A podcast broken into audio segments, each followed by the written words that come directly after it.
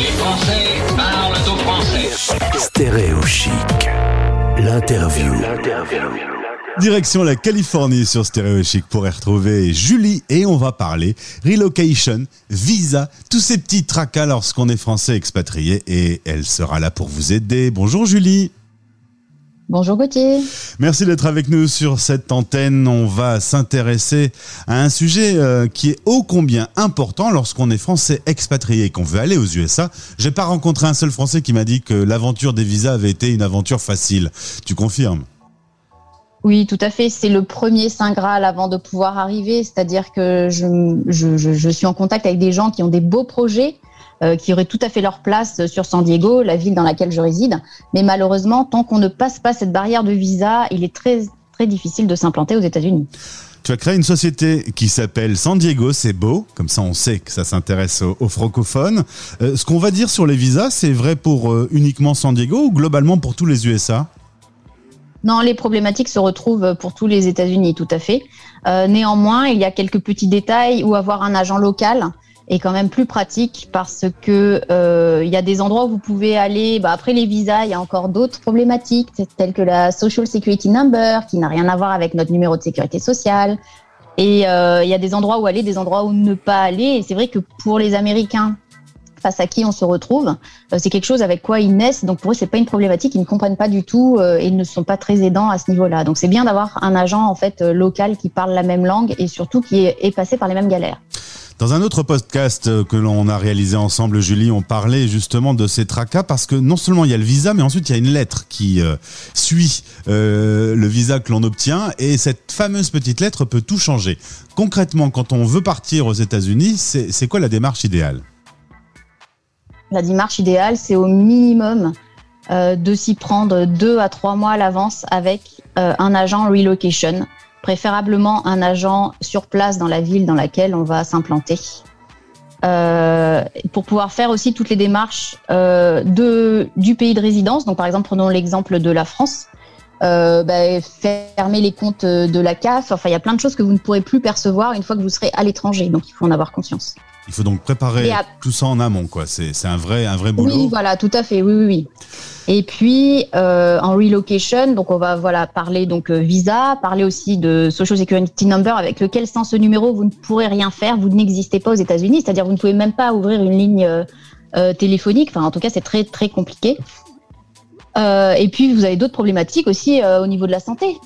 Alors, c'est justement ce que j'allais dire. C'est pas euh, un numéro de sécurité sociale comme on l'entend en France, qui couvre tout. Aux États-Unis, quand on rentre chez un médecin ou dans un hôpital, la première chose qu'on fait, c'est sortir sa carte bleue. Ah oui, donc euh, on est vraiment au pays du capitalisme. Euh, donc vous avez après tout ce qui est in network ou out of network. Donc si vous êtes dans votre network de votre assurance maladie ou pas, et à l'intérieur vous avez encore d'autres réglementations dans laquelle vous allez payer une assurance à la fin du mois et qui ne couvrira pas tout forcément. En tout cas, si vous partez sur la zone de San Diego, euh, contactez Julie. En passant par son Insta, par exemple, elle pourra vous aider. Et puis, tu vas au-delà de ça, tu organises également pour tous les francophones des tours historiques et des euh, visites guidées sur San Diego, qui est, euh, selon toi, la meilleure ville des USA. Ou c'est pas selon toi complètement, c'est aussi, je suppose, le slogan de la ville. Oui, tout à fait. Donc euh, non, ça ne vient pas de moi. Euh, au niveau des Américains, c'est la ville la plus agréable à vivre, la meilleure ville des États-Unis.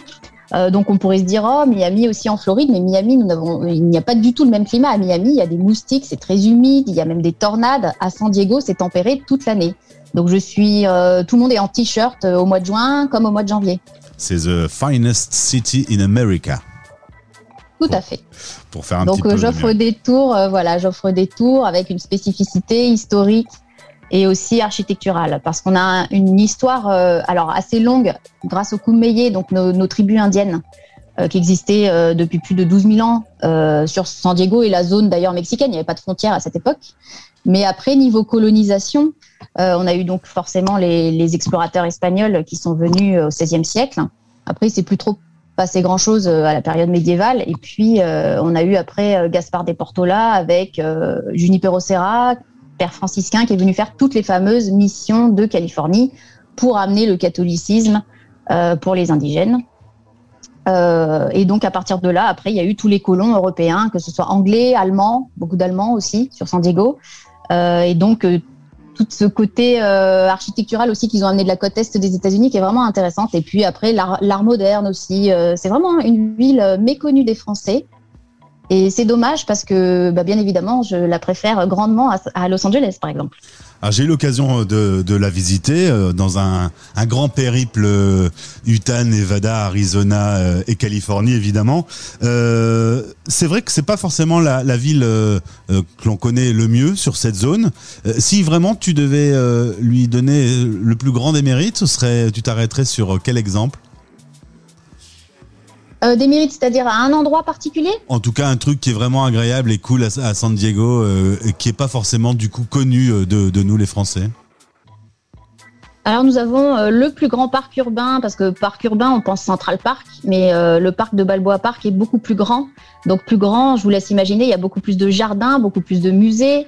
Euh, certes pas aussi prestigieux que ceux de New York ou ceux du Golden Gate Park aussi à San Francisco, mais c'est vraiment un endroit très très agréable, ouvert pour le peuple et gratuit à perpétuité.